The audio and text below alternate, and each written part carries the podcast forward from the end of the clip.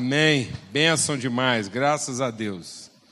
Muito bom estar aqui, estar aqui no meio de tantos irmãos e irmãs, uma alegria mesmo, a escola, ver como isso tem evoluído, crescido, sem dúvida alguma, hoje, na nossa avaliação, né, no Ministério, naquilo que é avaliação lá do Conselho Geral do Ministério, a escola de pastores, para nós, é assim um dos elementos mais essenciais de comunicação daquilo que são nossos valores, nossa fé, aquilo que é realmente o nosso testemunho às igrejas, porque a gente sabe que a partir daqui isso pode se espalhar, alcançar outras lideranças, alcançar as comunidades, a cidade. Então é muito importante que a gente entenda que aqui não é uma escola no sentido acadêmico, né, no sentido técnico. Então a gente não procura trazer para cá é, uma forma de conhecimento técnico. Então aqui não é uma escola de treinamento, é uma escola de desenvolvimento, de transformação. É para que, acima de tudo, a nossa consciência de reino, a nossa disposição de, de reino é, cresça e a gente possa multiplicar isso, compartilhar isso com outras pessoas, levar isso a outros lugares. Então, é uma escola orgânica de desenvolvimento, de formar uma cultura e não apenas de instrução ou de treinamento. Amém? Porque geralmente, quando a gente fala de escola, a gente lembra do conceito secular humano de escola, né? E o conceito escola hoje ele é muito prejudicado, porque quando a gente manda um menino para a escola, não é para ser educado, é para ser treinado. E geralmente para ser treinado no sentido de alcançar habilidades, de modo que ele possa se sobrepor ao outro, de modo que ele possa ter vantagem sobre o outro e oferir algum tipo de benefício ou vantagem até financeira. Então, as nossas escolas hoje, elas não formam pessoas, elas não transmitem valores, elas apenas treinam as pessoas, os nossos jovens, nossas crianças, para competir. Então, a gente tem que tomar cuidado ao aplicar esse conceito de escola, saber exatamente do que, é que nós estamos falando. Que no nosso caso aqui, essa escola não é treinamento, não é para te dar vantagem é, ministerial sobre quem quer que seja. Pelo contrário, é para nos encher de uma consciência de responsabilidade na nossa comunidade, na cidade, em relação às outras igrejas, os outros ministérios, de modo que a gente possa ser fator de influência e de transformação. Amém? Eu queria aproveitar essa introdução, falando ainda sobre escola. É, a gente começou um, um trabalho lá em Goiânia, foi pioneiro lá, e a ideia é que ele pudesse ser uma semente replicada em outros lugares. E nós começamos lá no final do ano passado, é, no final de outubro, uma escola de teologia e transformação social. E é uma escola com validação do MEC. Então ela tem o status aí de uma MBA. É, logicamente que MBA ela está voltada para o mercado corporativo, né? é um business. Mas no nosso caso ela tem a equivalência porque é uma especialização. Então se você já tem diploma superior, você vai receber um título de especialização reconhecido pelo MEC na área de teologia e transformação social. Se você não tem formação superior, você também pode fazer escola, você vai participar de todo o currículo, de todo o conteúdo, das provas e tudo mais, e, logicamente, só não vai ter o diploma reconhecido pelo MEC, mas vai ter lá o seu diploma. Tá ok? E aí a gente está em parceria com a igreja aqui no, no, no Caraíba, a igreja do Caraíba está iniciando essa escola. E cadê o Segato? É, a previsão é de começar quando, Segato? em abril. Fica de pé aí, né? Então o Segato acho que é o que está responsável lá pela escola lá no Caraíba de Teologia e Transformação Social. Vai começar aqui também em Uberlândia. São 18 meses, né? E quem tiver interessado pode falar com ele lá. E são aulas presenciais, uma vez por mês. Então são aulas na sexta, sábado e domingo pela manhã, sábado o dia todo. Então é um curso assim com bastante conteúdo e eu posso te dar um testemunho sobre o que está acontecendo lá em Goiânia. É, a gente imaginava que a partir lá, talvez da terceira ou quarta aula, a gente pudesse ter um, uma certa redução de presença. Mas eu posso te dizer que a presença lá tem nos surpreendido, o nível de interesse, de participação e de contentamento lá dos nossos alunos tem sido fantástico. Certo, Clenê? Você confirma aí essa informação. E, para nossa surpresa, realmente, assim, por mais que a gente pensasse que a escola teria uma repercussão, Nós tivemos lá, acho que quase 40 inscritos, não foi? 46 inscritos na escola. E temos gente lá de todas as áreas, profissionais, juristas, enfim, professores, é, é, estudantes universitários e pessoal lá assim bem pilhado mesmo. Eu posso te garantir que quem quiser fazer não vai se desapontar. Tá ok? Muito bom, graças a Deus. O nosso tema do ano, que é ver compaixão, que está baseado lá em Mateus 9, fala exatamente sobre esse olhar de Cristo para a humanidade. E é sobre isso que a gente quer trabalhar todo ano, sobre essa percepção, né? sobre aquilo que deveria ser a marca principal do cristão, a sua sensibilidade. A sensibilidade para as coisas de Deus, para aquilo que Deus quer falar com ele, mas principalmente a sensibilidade para aquilo que Deus quer manifestar através de cada um de nós. Então é que cada cristão possa receber esse olhar de Deus para a humanidade. E é isso que a gente quer compartilhar. Que Jesus, olhando as multidões, vendo as multidões, teve compaixão delas. E muitas vezes, hoje, o olhar da igreja para as multidões, é, às vezes, tem de tudo, menos aquilo que é o coração de Deus em relação às pessoas. E às vezes o nosso olhar não está perfeitamente ajustado nesse sentido. Então nós queremos ter o olhar de Jesus, queremos ter a percepção de Jesus. Queremos ter o coração de Jesus em relação às pessoas. Né? Há um texto lá em Apocalipse, daqui a pouco a gente vai fazer outra referência dele, que diz lá: muita gente se acha, né, que acha que tem tudo, rico sou, de nada tenho falta e sou abastado. E a palavra de Deus é: e você não sabe que é pobre, cego e nu. E quando a palavra de Deus está falando dessa questão da pobreza, da cegueira e da nudez, não está falando ao mundo as palavras de exortação mais enfáticas, mais incisivas, não são ao incrédulo, são ao cristão que começa a ficar confiante ou confiado em si mesmo. Então a palavra de Deus diz que muitas vezes nós estamos sendo assim enganados na avaliação que a gente faz de si mesmo. E ele diz: olha, você tem uma imagem de você que não corresponde à realidade. Você não sabe, e ele está falando a uma igreja, ele não está falando a, um, a, um, a uma religião qualquer. Ele está falando àqueles que deveriam ser referência no mundo. E ele diz: e vocês não sabem que dentro, aquilo que eu vejo na vida de vocês não corresponde ao que vocês mesmos pensam de si próprios. Você não sabe que é pobre, cego e nu. Aconselho que de mim você compre linho fino para que te vistas, colírio para ungir os seus olhos e ouro refinado pelo fogo, para que você unja os seus olhos, para que você veja. Eu queria ler com vocês o texto que está lá em 1 João, no capítulo é, é, 3, né? Aquele, a palavra de Deus diz assim: aquele que ama o seu irmão permanece na luz e nele não há tropeço. Aquele, porém, que não ama o seu irmão está em trevas e anda nas trevas e não sabe para onde vai, porque as trevas lhe cegaram os olhos.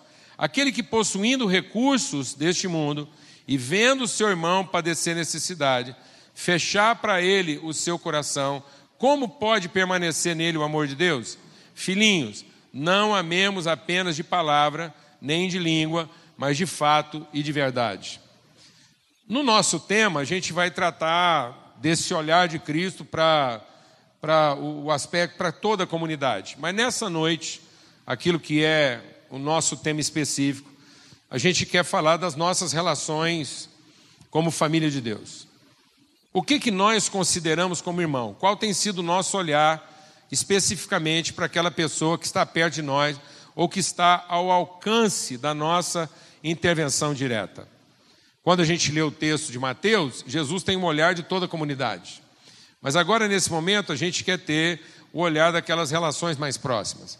E a palavra de Deus diz que há um risco da gente é, olhar para alguém muito perto de nós e ter uma condição clara de intervir na vida dessa pessoa.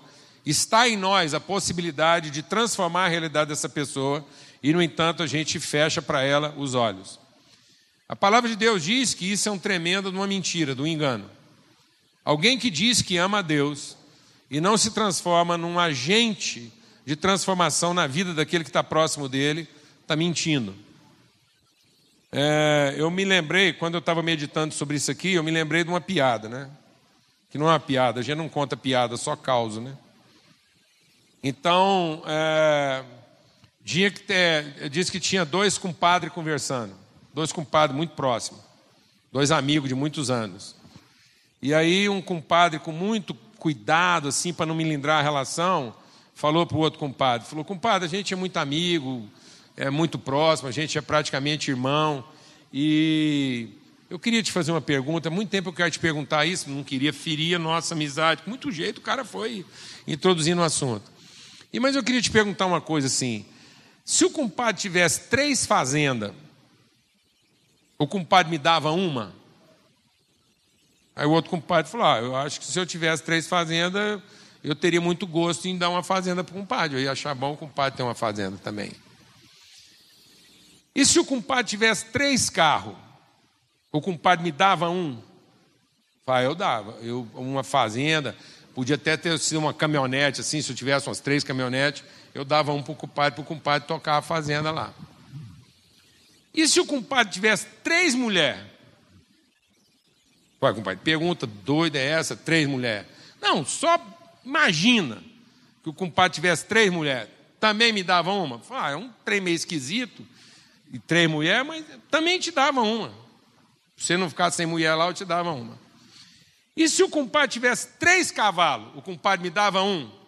Ele falou, não, o cavalo não dava, não. Como, é, como assim? Se você me dava, se tivesse três fazendas, me dava uma. Se tivesse três carros, me davam um. Se tivesse três mulheres, me davam uma. E por que que três cavalos você não me dá uma? Ele falou, porque os cavalos eu tenho.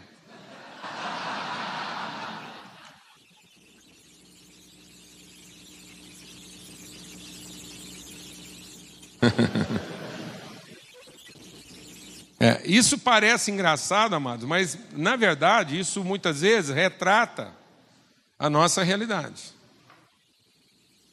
A gente é eloquente, é pródigo em dizer coisas a respeito daquilo que a gente crê, na perspectiva daquilo que a gente não tem que efetivamente entregar.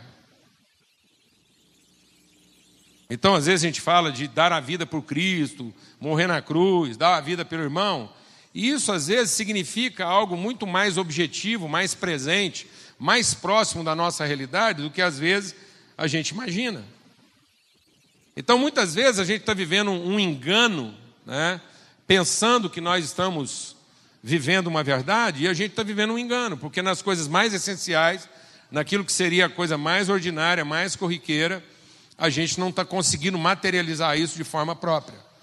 E isso é por conta de como é que a gente vê essas pessoas ou como é que a palavra de Deus está operando no nosso coração. Lá em Lucas 4, quando Jesus vai falar do ministério dele, ele diz: O Senhor está sobre mim, pelo que me ungiu para pregar boas novas aos pobres, me enviou para proclamar liberdade aos presos, restauração da vista aos cegos e para pôr em liberdade os oprimidos e apregoar o ano da graça do Senhor. Então Jesus está falando do seu ministério. E quando ele está falando dessas coisas, ele não está falando de coisas distintas, ele está falando de um todo da sua obra. O todo da sua obra é proclamar o que? Boas novas aos pobres. Então, o todo da obra de Cristo é proclamar boas novas aos pobres e apregoar o ano do domínio do Senhor. Esse ano do domínio do Senhor não quer dizer de um tempo futuro específico, quer dizer de um tempo de revelação. Quer dizer de um todo de revelação em que o Senhor domina. É como Paulo diz: bem-aventurados são os pés daquele que sobre os montes anunciam as boas novas e proclamam o quê? O teu Deus reina. Então, é esse todo de Cristo. O que, que significa a boa nova aos pobres? Que é chegado a nós o reino de Deus. E que esse reino de Deus é um reino de quê? É um reino de quê? Paz, justiça e alegria no Espírito Santo. Então, quando a palavra de Deus fala de reino de Deus, ela fala de uma condição e de uma qualidade relacional. quer dizer que Deus vai trazer justiça para as relações. Quer dizer que o cetro do reino de Deus, como diz lá em Hebreus, é um cetro de quê? É um cetro de equidade, porque ele reina com justiça. Por isso a palavra de Deus diz que nós não deveríamos buscar outra coisa na nossa vida, senão prioritariamente o quê? Busque na sua vida o quê? O reino de Deus e a sua justiça. Não se preocupe em procurar na sua vida aquilo que é o suprimento das suas necessidades, mas procure estar alinhado com aquilo que é a vontade eterna de Deus do seu reino, e a vontade eterna de Deus é que a sua justiça seja revelada nas relações humanas. Então, se eu tiver como prioridade da minha vida que Deus reine e que a justiça dele seja revelada, as minhas necessidades estarão supridas obrigatoriamente. Isso não deveria ser a prioridade da minha vida. Então Jesus está dizendo: Eu vim aqui para quê? Eu vim aqui para proclamar boas novas aos pobres, eu vim aqui para proclamar a bem-aventurança. E qual é a bem-aventurança? Que é a chegada a nós o reino de Deus. Vim proclamar que o reino de Deus finalmente chegou entre nós. Agora, para que isso aconteça, ele vai fazer o quê? Ele vai proclamar liberdade aos cativos, dar vista aos cegos e pôr em liberdade os oprimidos. Então é interessante que Jesus fala de liberdade duas vezes. Ele fala da liberdade concernente ao quê? Aos cativos e fala da liberdade concernente a quem? Aos oprimidos. Então ele está falando de dois níveis de liberdade. Amém? Os irmãos estão acompanhando isso aí? Então ele está falando de liberdade duas vezes. Então, quando Paulo escreve aos Romanos, lá no capítulo 8, ele diz o quê? Aqueles a quem Deus chamou, ele também justificou, ele também glorificou. Paulo está dizendo lá aos Romanos que Deus nos deu um predestino, deixa Deus ministrar o seu coração. Deus nos deu um predestino de sermos instrumentos de revelação da sua natureza gloriosa. Pedro diz: Nós somos nação santa, povo de propriedade exclusiva de Deus, sacerdócio real, a fim de quê? A fim de manifestarmos as virtudes de Deus aos homens. Então, esse predestino de todo filho de Deus em ser instrumento de manifestação das suas virtudes está condicionado a uma convocação. Deus nos chamou lá no princípio, Deus nos comissionou, Deus nos deu uma identidade que deve cumprir um destino. Então isso tem que ficar claro na vida de todo cristão para que a gente entenda o que, que é salvação, o que, que é a obra de salvação, o que, que Cristo veio fazer. Porque senão a gente não entende a obra de Cristo na nossa vida. É muito comum nós estamos pregando salvação como se salvação fosse apenas o que? Cristo me tirar, Cristo me safar, me poupar das minhas dificuldades. Então é muito comum as pessoas pensarem de maneira é, objetiva e elementar que salvação é o seguinte: eu podia passar uma eternidade no inferno, agora eu vou passar uma eternidade no céu. E é isso. E às vezes nós não entendemos é o seguinte: o homem está no inferno. E salvação é para que o homem seja tirado dessa condição de inferno, para que ele possa cumprir sua vocação na terra a fim de que ele possa voltar para o céu. Vou falar devagar. A palavra da salvação é para que o homem seja tirado do inferno em que ele se encontra, para que ele possa finalmente cumprir o seu verdadeiro propósito na terra, e tendo cumprido o seu propósito na terra, ele possa voltar ao céu que é a sua origem. Amém, mano? Porque se ele não for alcançado sobre, por essa obra de salvação, ele continuará no inferno. Então, salvação não é para evitar que o cara vá para o inferno. Salvação é para não permitir que ele continue no inferno. E por que, que as pessoas estão no inferno? Porque elas estão enganadas a respeito de qual é a sua verdadeira vocação e o seu verdadeiro destino. Então, quando uma pessoa não entende para que, que ela foi convocada, ela não entende para que, que ela foi predestinada. Amém? Então há um predestino de Deus para todos os seus filhos, que está implícito na nossa vocação. Então nós somos convocados para alcançar um pré-destino. Amém, mano? Por isso que Cristo é o nosso alfa e o nosso ômega. Ele é o nosso princípio e o nosso fim. Então, salvação não é para garantir um fim. Salvação é para que o fim seja totalmente correspondente ao quê? Ao princípio. Glória a Deus, amém. Amém? Está claro isso? Então, Jesus vem para quê? Para dar liberdade aos cativos. Quem são os cativos? Aqueles que estavam prisioneiros de uma mentalidade, de uma informação, de um ensinamento que os impedia de cumprir o seu destino. Então ele vai fazer uma obra. Que obra é essa? É o seu sacrifício na cruz. Então, quando Cristo derrama sangue inocente, ele paga a conta da libertação de todos aqueles que estavam o quê? Escravos. E por que, que todo homem estava escravo? Porque esse homem se rebelou contra o conhecimento da vontade de Deus. Então esse homem deixou de conhecer, como diz lá em Romanos 1, esse homem deixou de conhecer a vontade de Deus e se entregou a paixões o quê? Mundanas. Amém? Ele virou as costas para o reino de Deus e a sua justiça. Então agora esse homem está preso. Para que esse homem seja liberto da sua prisão, alguém tem que ir lá e pagar o preço, o sacrifício, rasgar a cédula de condenação que havia sobre a humanidade. Quem vai fazer isso? Algum dos condenados? Não, um inocente vai fazer isso. Então ele vai morrer a morte que todo homem era merecedor de morrer. E aquele que não merecia morrer essa morte, chama para si essa morte. Amém? Então, isso ele proclama liberdade. Então, há uma liberdade proclamada sobre toda a humanidade. Mas o que, que impede que essa humanidade, que agora recebeu o benefício da liberdade, viva em liberdade? É porque essa sociedade está o quê? Oprimida de uma forma de pensamento que é contrária a vontade de Deus.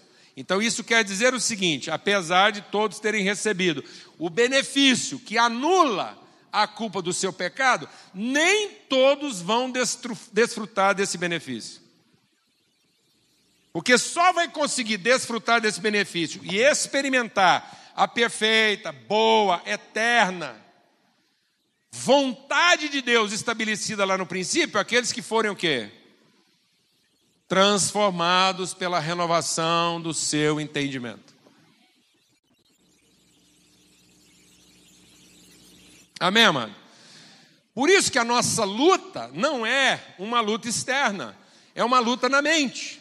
Por isso a palavra de Deus diz que a nossa luta não é travada com armas humanas, mas com armas poderosas em Deus, porque através da palavra de Deus, através dessa palavra, uma vez cumprida a nossa própria obediência, que obediência? Uma vez que eu estou integralmente compromissado com aquilo que é a vocação eterna de Deus e estou engajado em cumprir o meu pré-destino, minha vida está harmonizada com o destino que Deus estabeleceu para mim. Então eu estou harmonizado, eu estou cumprindo o desígnio de Deus para mim. Uma vez que isso acontece, eu estou apto a levar todo entendimento cativo da obediência de Deus. Porque a nossa luta é na mente, onde estão o quê? As barreiras, os obstáculos, a cegueira. Então, Jesus está entregando a sua vida em favor de muitos irmãos e ele cumpre o primeiro requisito. Mas é através do evangelho, do ensino, da obra do Espírito Santo, que o segundo requisito vai ser cumprido. Então, apesar de muita gente estar declarado liberto, não desfruta dessa liberdade porque vive oprimido. E o que está entre uma liberdade e outra? Lá no texto de Lucas 4. O que, que está entre uma liberdade declarada e uma liberdade manifesta, conduzida, estabelecida. O que está lá? Ele vai proclamar liberdade ao cativo e vai conduzir a liberdade ao oprimido. O que está entre uma coisa e outra? O cego. Então, o que, que faz com que pessoas que já foram declaradas libertas continuem a viver oprimidas? A cegueira. E às vezes, amados, nós estamos fazendo um reducionismo da mensagem do Evangelho. A gente acha que simplesmente porque nós estamos pregando essa mensagem de céu e inferno, a situação das pessoas está resolvida. E muitas vezes elas estão desfrutando parcialmente daquilo que é o início da obra de Cristo, que é rasgar a cédula de condenação. Então elas não têm mais a culpa do seu pecado, mas elas continuam oprimidas no seu entendimento e elas nunca conseguem cumprir de maneira satisfatória aquilo que é a sua verdadeira vocação. Por quê? Porque nós não estamos trabalhando a iluminação do entendimento das pessoas. Nós não estamos trabalhando a cura da cegueira humana. Então, é importante entender que Jesus está resumindo toda forma de enfermidade humana à cegueira. Ou seja, em outras palavras, nós não tínhamos outra enfermidade mais grave para curar no mundo hoje do que o cego. Cego de quê? De entendimento. E a palavra de Deus diz que muitas vezes esse cego de entendimento está onde? Entre nós. Por isso, Jesus falando sobre isso, ele diz assim: se um homem vive escravo da cobiça, se todos os tesouros de um homem estão nesse mundo, se tudo que ele preza está restrito apenas a essa vida, ele é cego. Porque Jesus diz assim: os olhos do homem são as janelas da sua alma. E se esses olhos estão voltados apenas para os seus próprios interesses, quão profundas são as trevas desse homem. Como é que pode então um cego guiar outro cego? É por isso que a gente gosta de pregar uma mensagem evangelística que transfere toda a responsabilidade da transformação da vida das pessoas para quem? Pode falar, irmão.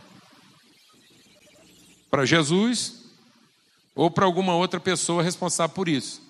Então, às vezes, eu quero evangelizar e entregar a pessoa evangelizada para um pastor, para uma igreja, para um ministério ou para Deus. Eu vou apresentar você para Jesus, depois você se vira.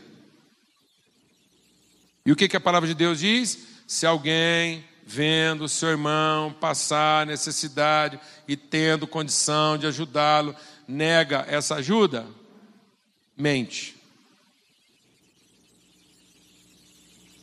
Mente. Então, muitas vezes, nós, nós não estamos entendendo, por exemplo, o evangelismo como uma caminhada, como uma condução pelo caminho. Nós não estamos entendendo a conversão como uma relação estabelecida entre duas pessoas. É muito comum, por exemplo, a gente não entender que num processo de conversão bastaria que alguém me seguisse. Ora, se salvação é um caminho até Deus, então se alguém andar comigo, vai chegar onde? Fala para mim. No mesmo lugar que eu chegar. Mas nós não queremos ter esse tipo de responsabilidade, nós não queremos chamar alguém para andar conosco. Anda aqui comigo, fica aqui do meu lado e presta atenção em tudo que eu vou viver. E eu vou dedicar minha vida a você. E eu vou te ajudar nesse caminho. Onde eu chegar, você vai chegar junto comigo. Então, é muito comum a gente não querer esse evangelismo relacional. Nós queremos o evangelismo mais institucional. Eu vou pregar uma boa mensagem, vou explicar para vocês com clareza o que é o evangelho. Você entrega a sua vida para Jesus e daqui para frente você está por conta dele. Alguém está entendendo o que eu estou falando aqui ou não? Qual é o nosso olhar para o nosso irmão? Né? Então, o que, que Jesus apresenta como cegueira? A cobiça. E sabe, eu tenho meditado sobre uma coisa que tem mexido muito com o meu coração. É que cada vez mais eu estou convencido que ódio não tem nada a ver com amor. Porque às vezes a gente pensa assim, que o contrário de amor é o quê? O que é contrário de amor, amado? A gente pensa que é ódio, não é? Então eu vou te falar uma coisa: o contrário de amor não é ódio. O contrário de amor é gostar muito.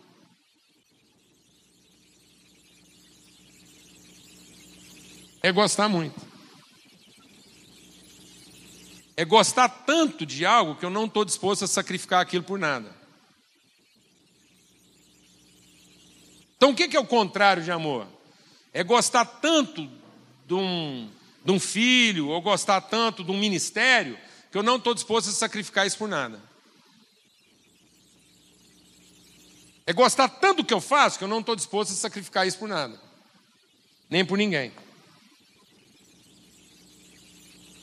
Isso é o contrário de amor, que é cobiça. Porque o contrário de amor não é ter raiva de alguma coisa. O contrário de amor é querer alguma coisa para mim.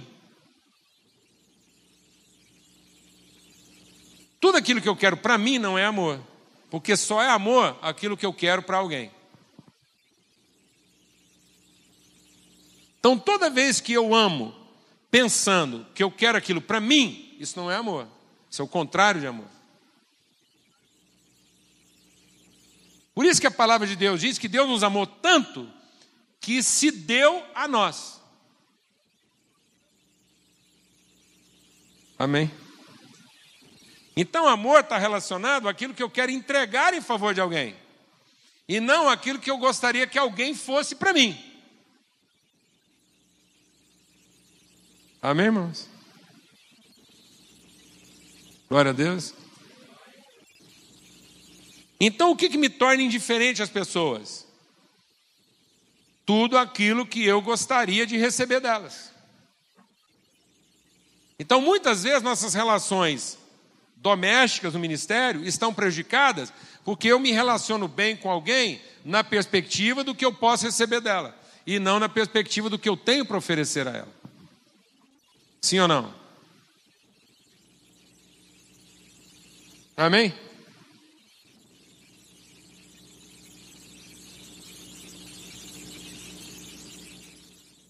Então, muitas vezes, eu vou repetir, aquilo que me impede de amar alguém é exatamente aquilo que eu gostaria muito de receber da pessoa e não recebo. É a forma como a expectativa que eu tenho do que eu gostaria que ela fosse para mim não está sendo atendida.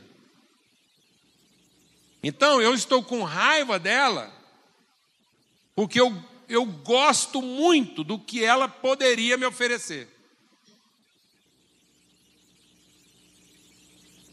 Então a raiva é um sentimento de frustração que vem depois de uma coisa que a gente gosta muito.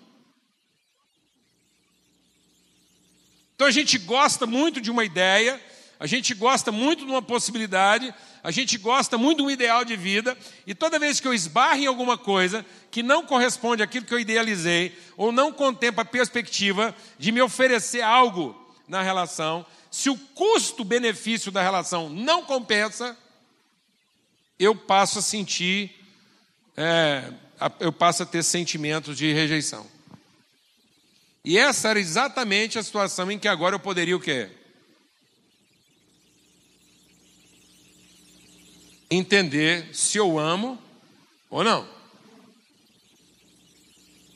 Então a palavra de Deus diz que o que me deixa cego não é a raiva. A pessoa fala assim: ah, eu fiquei cego de raiva. Não, você ficou cego de cobiça. Porque o que deixa a gente cego é a cobiça. então você ficou com raiva porque aquilo que você cobiçava não foi entregue na hora que você desejava. Está claro isso ou não, amados?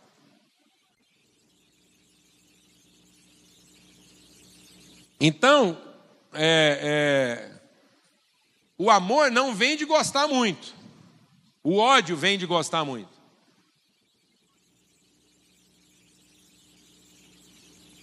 Eu gostava tanto daquela ideia, e agora eu tenho raiva de mim de um dia ter gostado, quanto mais da pessoa que me desapontou. E a relação é ruim. Então Jesus diz: os olhos são a janela da alma. Não amem o mundo, nem o que nele há. Se alguém ama o mundo, o amor do Pai não está nele. Pois tudo que há no mundo, E aí o que, que ele chama de tudo que há no mundo? A cobiça da carne. Tudo aquilo que a carne gosta muito. A cobiça dos olhos. Tudo aquilo que os olhos gostam muito. E a cobiça pelo poder. Tudo aquilo que me dá uma noção clara de poder. Tudo aquilo que me faz sentir poderoso. Tudo aquilo que me faz sentir satisfeito. E tudo aquilo que me faz sentir rico, abastado. Então, tudo aquilo que me dá uma sensação de segurança pelo que eu tenho tudo aquilo que me dá uma satisfação de uma noção de satisfação pelo que eu recebi e tudo aquilo que me dá uma sensação de controle sobre a situação. Tudo isso é a forma como o mundo pensa e é a forma como o mundo diz que ama. Então, quando o mundo está falando de amor, está falando o quê? Da satisfação da carne, da satisfação dos olhos e da satisfação de poder. Então, se eu consigo ter o controle da situação, se eu consigo ter o domínio dos elementos e eu tenho o, a posse das coisas, se eu tenho o controle e a posse delas, e se eu estou satisfeito nas minhas necessidades, o que, que eu vou dizer? Fala para mim o que, que eu vou dizer. Que eu amo. Eu amo tudo aquilo que me faz sentir no controle, eu amo tudo aquilo que me faz sentir é, é, dono, e eu amo. É, eu, eu amo dizer que eu, eu, eu gosto de dizer que amo aquilo que me dá uma noção de satisfação. Minha necessidade está suprida, eu tenho posse e eu tenho controle. Então eu digo o quê? Eu amo. Então o mundo diz que ama assim. E a palavra de Deus diz: não amem assim. O mundo e a sucubiça passam, mas aquele que faz a vontade de Deus permanece para sempre. Então a palavra de Deus está associando amor a quê? vocação e destino. Então eu só vou saber que eu estou amando como Deus ama se eu estiver perfeitamente harmonizado com aquilo que Deus me chamou para ser. E não a forma como eu estou satisfeito. Então eu não vou saber que amo se eu avaliar meu grau de satisfação. Eu vou saber que amo e que eu amei verdadeiramente se eu estiver cumprindo aquilo que era o destino de Deus na minha vida para ser cumprido. Amém, amados? É, vamos andar rápido aqui, né? No Salmo 115, no Salmo 115, há uma declaração importante. Eu queria que depois você voltasse lá no Salmo 115 e meditasse. A gente não vai ter tempo aqui de ler todo o salmo, mas é um salmo bem conhecido. E ele fala do idólatra. E é interessante que ele fala do idólatra, dizendo que o idólatra faz para si deuses. E que o idólatra, deixa Deus ministrar o seu coração. O idólatra vai se tornando parecido com os deuses que ele faz. Então a idolatria produz um Deus que no fim é parecido conosco, que a gente. É, esse Deus que nós idolatramos, ele repete os nossos defeitos. Então a idolatria produz um Deus no fim. Sendo que a verdadeira espiritualidade não faz com que Deus se pareça comigo. A verdadeira espiritualidade faz com que eu me pareça com Deus. Então, a verdadeira espiritualidade é um profundo senso de origem. Eu vou me tornando cada dia mais uma expressão perfeita do que Deus me fez para ser. E na religião, Deus vai ficando cada vez mais parecido conosco e repetindo os nossos defeitos. E aí ele chama atenção para nós que os defeitos da idolatria são defeitos de funcionalidade. Então ele diz: na idolatria, as pessoas enxergam, mas não veem. Elas escutam, mas não ouvem. Elas falam, mas não dizem. Elas se deslocam, mas elas não andam. Então há um movimento, mas que não cumpre um propósito. Há uma capacidade de escutar, mas não há nenhuma possibilidade de discernir aquilo que escutou. Há uma capacidade de enxergar, mas não há nenhuma sensibilidade a respeito daquilo que foi visto. Há uma capacidade de falar muitas coisas, mas naquilo que é falado, nada é comunicado. Então, na idolatria, nós temos um Deus que fala muito, escuta muito, enxerga muito, mas que não vê nada, não ouve nada e não diz nada. Então é importante entender, amados, que a verdadeira espiritualidade, quando o diabo vem nos tentar, ele vem nos tentar com aquilo que Deus falou. E aí Jesus tem que corrigir e diz: apesar de ter sido isso que ele falou, não foi o que ele disse. Então pode ter sido o que Deus falou, mas não foi isso que ele disse. Então nem tudo aquilo que Deus falou foi aquilo que ele disse. E aliás, a forma mais fácil de você matar uma pessoa é falar para ela o que Deus falou. E isso não ser a revelação do que ele disse. Então é muito fácil você repetir o que Deus falou e não estar comunicando o que ele disse. Deus escuta todas as orações, mas não são todas as orações que ele ouve. Apesar de escutar todas. Deus enxerga todo mundo, mas não é todo mundo que ele vê.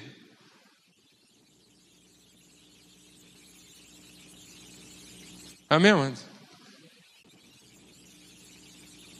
Então Deus tem olhos e ouvidos para aqueles que cumprem a sua vontade. E não é porque ele é um Deus egoísta, com crise de identidade, ele precisa de reconhecimento. Mas é porque são essas pessoas que vão se transformar e vão materializar e vão viver a plenitude daquilo que é o propósito de Deus, que é transmitir, comunicar, espalhar, revelar, manifestar, materializar suas virtudes, seu amor, sua bondade. Então, Deus sempre escutou o diabo, nunca deu ouvidos a ele. Deus dá ouvidos ao seu coração, ao seu amor. Amém? Então, lá no Salmo 115 diz que os idólatras podem ter o que falar, mas não têm o que dizer. Podem se deslocar para lugar nenhum, pois andam por estradas que não são caminhos. Escutam, mas não ouvem. Têm olhos, enxergam, mas não veem. Todos os seus sentidos estão voltados para quê? O que que faz com que o para onde os sentidos do idólatra estão voltados? Quando o idólatra viaja, ele está indo encontrar quem?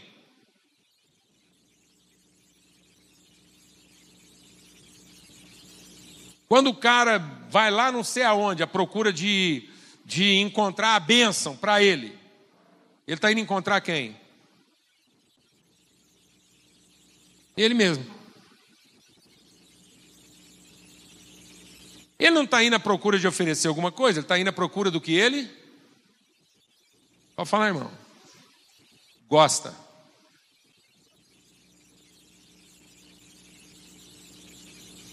E muitas vezes nós estamos ensinando as pessoas até hoje a ir atrás do quê? Do que elas gostam. E não de encontrar a vontade de Deus para a vida delas.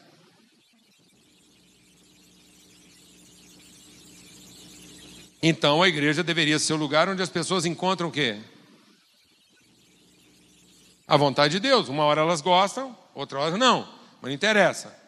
Não interessa se está gostando ou se não está gostando. Interessa que em todo tempo ela está sendo apresentada ao reino de Deus e à sua justiça.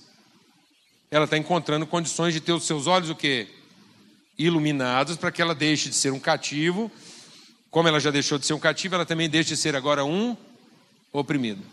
Amém? Então, Então, o idólatra, ele transfere para o ídolo tudo aquilo que ele gostaria de ter e de receber. Então, o ídolo está no fim da vida do idólatra. Por isso que quando o diabo quis nos enganar, ele não tirou Deus da nossa vida. O diabo, para nos enganar, ele fez o quê? Colocou Deus no fim. Então, toda vez que Deus está no fim, ele é o quê? Ele é o quê, irmão? Um ídolo eu vou agradar para ele me dar o que eu gosto. Então eu vou rezar para Deus me dar a mulher que eu gosto. Eu vou cantar e dar dízimo para Deus me dar o marido que eu gosto. Eu vou fazer tudo certinho para Deus me dar a igreja que eu gosto. Me dar a cidade que eu gosto. Me dar os filhos que eu gosto. Então, no fim, Deus serve quem? Meus desejos. Sendo que a nossa oração, nosso empenho em Deus deveria ser para quê? Cumprir a vontade dele na vida das pessoas. Para que eu pudesse ofertar na minha família, na minha casa, aquilo que Deus me levantou para ofertar, na igreja, aquilo que Deus me levantou para ofertar. Então há uma perversão na religiosidade. Essa realidade doentia e pervertida dos nossos cultos, de modo geral, está revelada na parábola do samaritano. Porque quando Jesus quis falar de amar o próximo, ele usou a figura do quê? De um culto. Um culto o quê?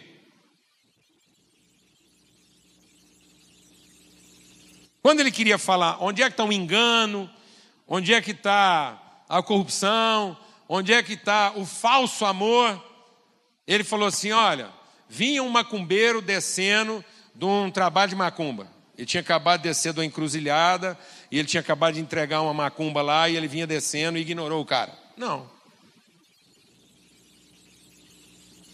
Ele não falou assim, vinha descendo um hindu.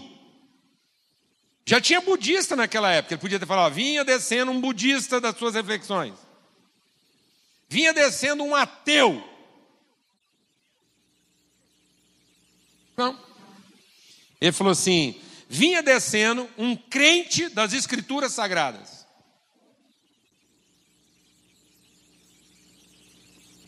Vinham descendo dois bibliólatras.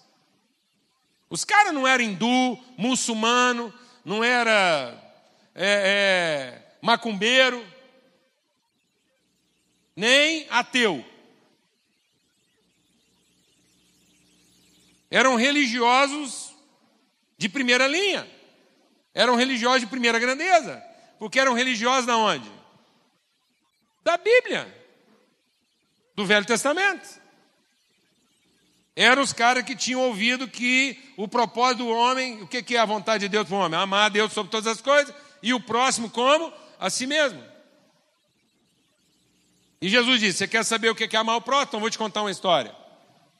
Disse um pregador depois do culto. Disse um líder de louvor depois do culto.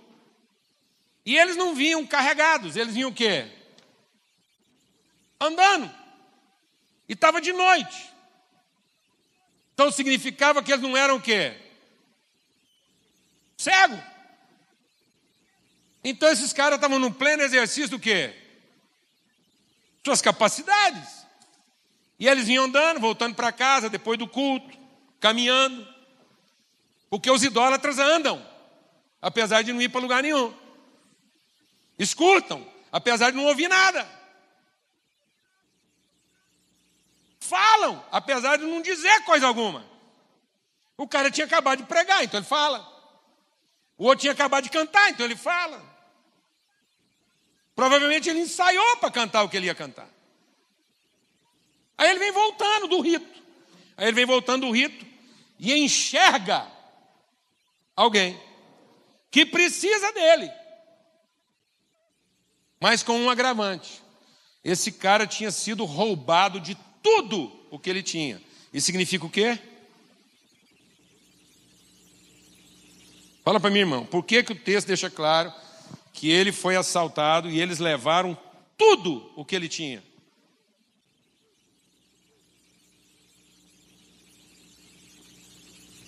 Porque quando aqueles caras enxergaram aquele homem, não havia nada nele que eles gostassem.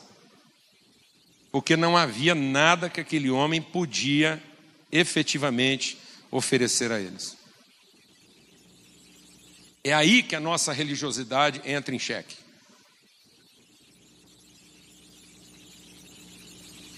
Quando a gente encontra alguém que não representa para nós nenhum efetivo benefício, nem o benefício de aceitar o nosso apelo e congregar na nossa igreja. Alguém que representa um esforço que pode ser pura. Fala para mim Perda de tempo.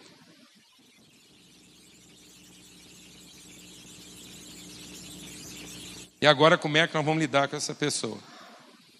Será que nós vamos dar conta de chamar esse cara de irmão? Ou nós deixamos para chamar ele de irmão a partir do momento que ele começa a aparecer com alguma coisa que eu gosto? Ou eu vou ter coragem de dizer assim: não, apesar dele não ter nada a me oferecer, apesar dele não parecer com nada que eu goste, apesar dele parecer que é pura perda de tempo, e apesar dele parecer que é alguma coisa outra, totalmente diferente de mim, eu vou amá-lo como irmão. Ninguém tem maior amor do que esse, do que dar a vida pelo seu irmão. E aí começa o nosso problema. Porque o que, que nós estamos chamando de irmão? A partir de que momento a gente chama alguém de irmão? Faça essa pergunta para você aí agora. A partir de que momento você chama alguém de irmão? E a partir de que momento alguém merece receber sua atenção.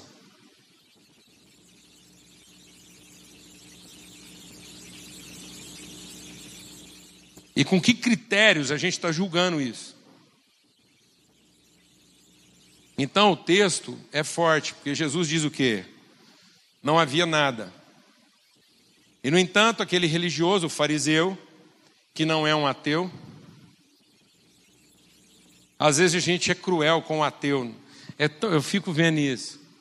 Ah, pastor, meu marido é ateu. Mas daí, ué? Vocês querem dizer o que com isso? E se a gente descobrisse que você é uma religiosa?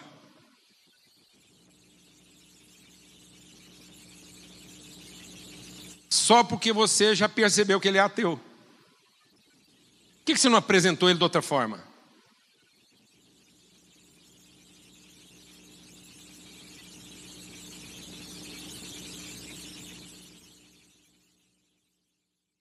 Alguém chega para mim e fala assim: Ah, pastor, meu marido é um problema, ele ainda é espírita. E eu fico pensando assim: vai continuar sendo por muito tempo. vai continuar sendo por muito tempo. Porque se é isso que o define, para mim, então ele vai continuar sendo por muito tempo. Porque eu estou buscando definições o quê? Fala para mim, irmão. Religiosas.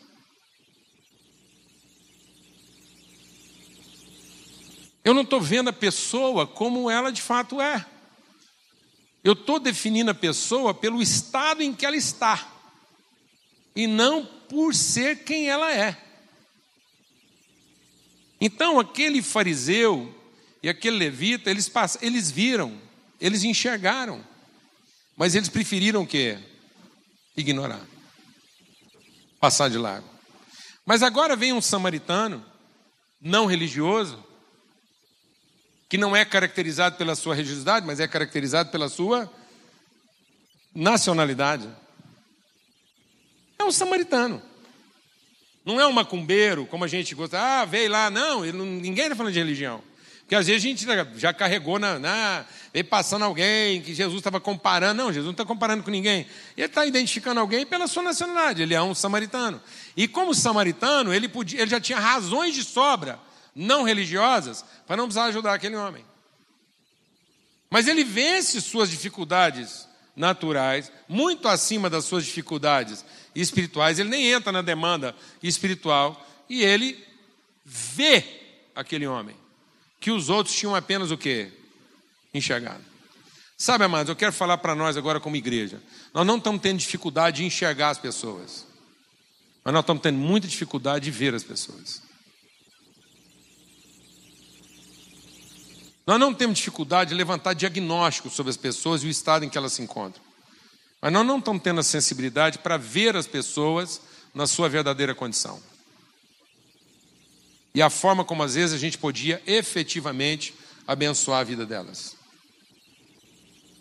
É impressionante como algumas pessoas, a partir de uma determinada definição, elas se tornam totalmente invisíveis para nós. Invisíveis. Basta alguém dizer para você que o cara é de uma outra religião que o nosso tratamento muda. Ou não? Ou não, irmãos? Fala a verdade. Você está conversando com o cara lá, tá, tá, tá. Aí alguém vem a subir, ó, esse cara aí é muçulmano. Pronto, já a gente já, já muda a conversa. Já muda o tom. Já entra num processo assim meio de. Né, uma dialética. Não, e aqui está dizendo o seguinte: o cara não tem conversa, ele chegou lá, viu, não apenas enxergou, parou, mudou o caminho e atendeu o cara. Não há luz na caminhada de alguém dominado por um espírito religioso e idólatra. Este ainda anda sem saber para onde vai. Enquanto nós tivermos esse resquício de idolatria religiosa na nossa vida, ou de religião idólatra na nossa vida, a gente ainda está confuso a respeito de qual é a verdadeira direção da nossa vida, qual é o verdadeiro sentido da nossa vida. Há um risco muito grande, nós como igreja, a estarmos aqui achando que o nosso papel é redirecionar pessoas do inferno para o céu. E não é. O nosso papel aqui nesse mundo é revelar às pessoas o reino de Deus e a sua justiça. O nosso papel aqui nesse mundo não é fazer juízo sobre o futuro das pessoas, mas é trazer justiça ao presente delas. Nós estamos pregando o Evangelho querendo garantir juízo sobre o futuro das pessoas. E sabe que dia que isso vai funcionar? Nunca. Porque o nosso chamado não é para fazer juízo sobre o futuro das pessoas, mas é para trazer justiça ao presente delas. Nós não fomos chamados para definir que tipo de gente vai para o céu para o inferno, nós fomos chamados para amar as pessoas, como nossos irmãos, e dar a vida por elas. E se estiver no nosso alcance fazer algum, algo por alguém, nós temos que ir lá e fazer. Independentemente se essa pessoa vai frequentar nosso credo, vai rezar na nossa cartilha ou o que for. Porque não foi assim que Jesus agiu.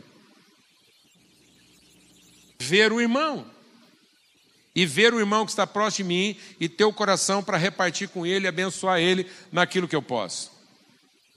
Então a palavra de Deus diz que por se multiplicar a iniquidade, o amor se esfriará de muitos corações. Essa foi a situação de Jó. Jó, no final da sua vida, depois de todo o sofrimento que ele passou, e eu quero terminar isso aqui, eu não, eu não quero terminar sem ler algo aqui. Jó passou por todo aquele sofrimento para que ele pudesse cair da sua vaidade. Amados, o sofrimento de Deus na nossa vida, tudo aquilo que Deus permite de tribulação na nossa vida, é para que a gente seja desempolerado da nossa vaidade. Paulo vai repetir uma frase que Jó disse. Jó, quando finalmente está diante de Deus e vê Deus como Ele é, ele diz: Antigamente eu te conhecia de escutar, mas agora eu te vejo. Então houve uma cura no sentido de Jó. Agora ele não enxerga, agora ele não escuta, agora ele ouve, ele vê. É tão forte isso, amado. Vai meditando nisso para sua casa, pelas misericórdias de Deus. Essa, essa a forma como nós fomos invertendo o sentido da nossa existência. É tão forte isso, porque tudo na nossa vida é uma questão de ótica, de percepção. A palavra de Deus diz que o primeiro resultado da queda do homem, quando o homem pecou, quando o homem virou as costas para a vontade de Deus, como foi que o homem virou as costas da vontade de Deus? É porque Deus tinha colocado no coração do homem a possibilidade, a oportunidade de ser um doador. E o diabo veio e sugeriu ao homem que ele fosse um tomador. Deus tinha dito ao homem que ele deveria pensar a vida pelo que ele pode oferecer e o diabo veio e sugeriu ao homem que ele podia pensar a vida pelo que ele pode receber. A palavra de Deus diz que no momento em que o homem se tornou um tomador, os olhos dele se abriram. Então, sabe quando é que o homem ficou cego? Eu vou dizer quando é que o homem ficou cego.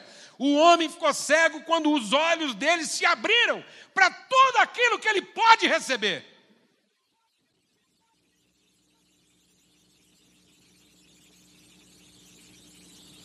Os nossos olhos se abriram para a possibilidade de tudo o que nós podemos ter dessa vida. nesse dia, nós ficamos cegos. Então, o que, que me deixa cego perante a vontade de Deus, amados? Viver pensando a vida que eu gostaria de ter.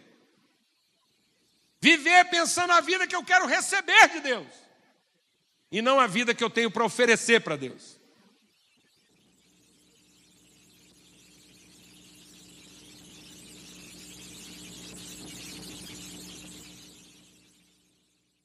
Então, quando Deus permite sofrimento na nossa vida, é, igual foi Jó. Jó falou assim: Agora eu te vejo. Sabe por que eu te vejo? Porque eu pensei de mim além do que convinha. Sabe por que a gente não tem olhos para os irmãos? Sabe por que a gente não consegue pensar o irmão fora de uma relação de custo-benefício? Sabe por que eu não consigo olhar para o irmão sem pensar no que ele tem para me oferecer? Porque eu penso de mim além do que convém. Eu penso que eu mereço algo melhor.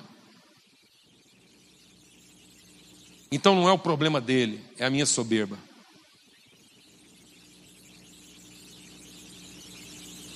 Está me entendendo isso ou não, amado? É a minha soberba. E aí Paulo diz: ninguém pense de si além do que convém. Em que contexto Paulo está dizendo que nós não devemos pensar de nós mesmos além do que convém? Rogo-vos, pois, irmãos, pelas misericórdias de Deus, que apresenteis os vossos corpos por sacrifício vivo, santo e agradável a Deus. Apresentei por sacrifício vivo, santo e agradável o quê? Aquilo de que você gosta muito. Apresente isso para Deus. Sacrifica isso. Seja transformado no seu entendimento. Que entendimento? De que você não é um tomador, você é um doador. E então você vai experimentar qual é a perfeita, boa e agradável vontade de Deus. E portanto, ninguém pense de si além do que convém, porque cada vez que eu penso de mim além do que convém, eu vou me tornar um idólatra. E Deus vai ser meu ídolo, porque eu vou estar lá apresentando diante de Deus quais são os desejos do meu coração e a forma como eu gostaria de ser satisfeito, em coisas totalmente lícitas. Totalmente lícitas. Então eu não vou me tornar um bandido, eu não vou me tornar um marginal, eu não vou me tornar um incrédulo, eu não vou me tornar um profano. Sabe o que eu vou me tornar? Um excelente religioso.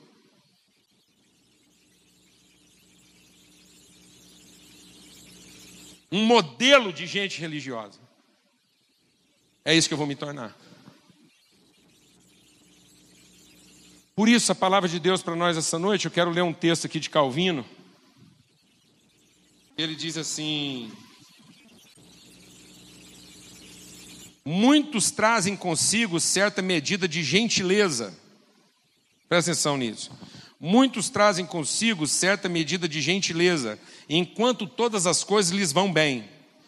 Mas quão poucos são aqueles que, quando feridos e irritados, preservam o mesmo tom de moderação.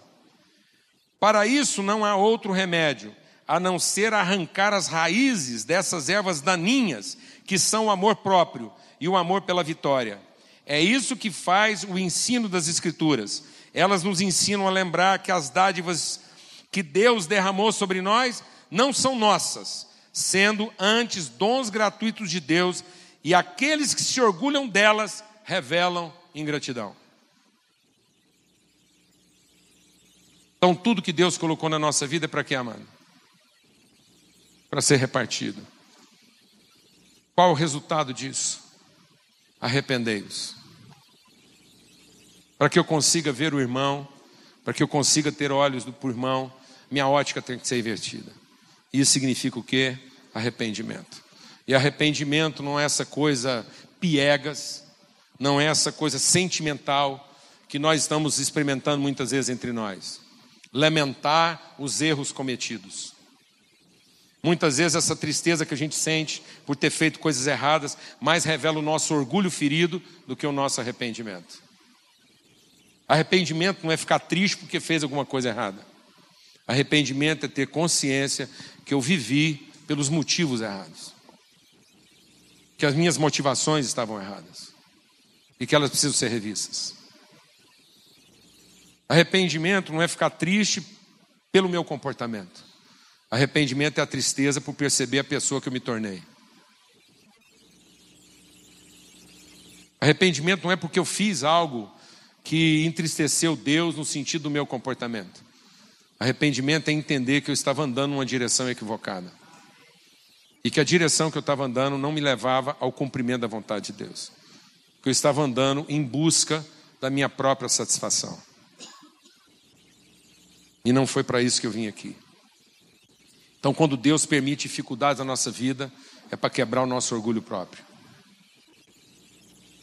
O Calvino diz uma coisa muito forte: ele diz assim: se não for uma dificuldade financeira que vai quebrar você, vai ser uma enfermidade. E se uma dificuldade financeira ou uma enfermidade não conseguir quebrar você, sem dúvida alguma, alguém na sua casa vai quebrar você.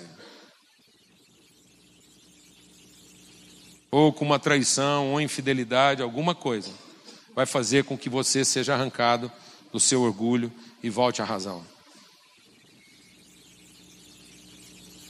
para que a gente possa encontrar nossa verdadeira medida e a gente pare de ter olhos para nós mesmos e ter todo esse esforço usando pessoas para alcançar o que a gente gosta e começar a ter uma vida de sacrifício e oferta em favor delas. Aquele que vendo o seu irmão passar necessidade e tendo condições de resolver isso, vira o rosto, nega essa ajuda, está mentindo.